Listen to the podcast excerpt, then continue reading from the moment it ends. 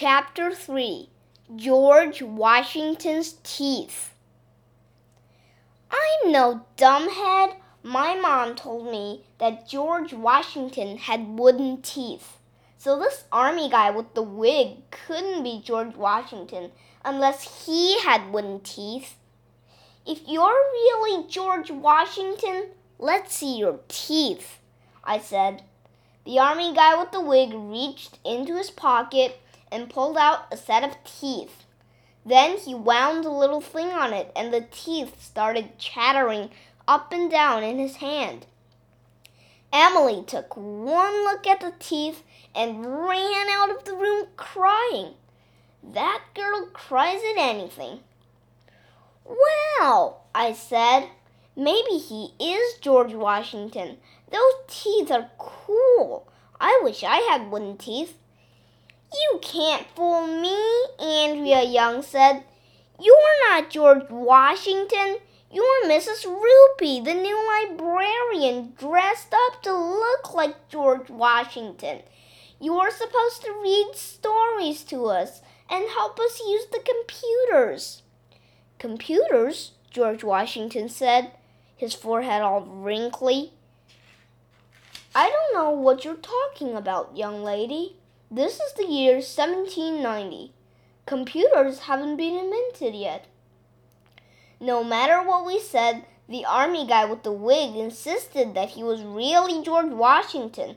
He read us a story about when he was a boy and he chopped down a cherry tree. Then he showed us a bunch of books about the United States. All through library period, the army guy with the wig said that he was George Washington. After a while, we started calling him George Washington. General Washington, I asked, may I go to the bathroom? Everybody laughed, even though I didn't say anything funny. Kids think anything to do with bathrooms is funny. If you want to make your friends laugh, all you have to do is stick your face in their face and say either bathroom or underwear. It works every time. I'm sorry, George Washington said. This is the year 1790. Bathrooms have not been invented yet. It wasn't an emergency or anything, so I waited. We were allowed to check out any book we wanted from the library. I took out a book about jet fighter planes because it had cool pictures in it.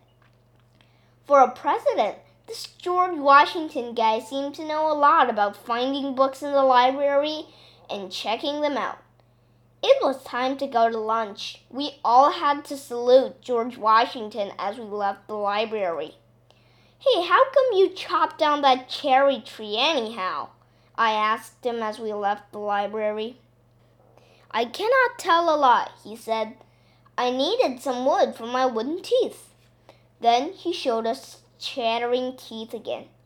I'm still not sure if that army guy with the wig was George Washington or not, but he was weird.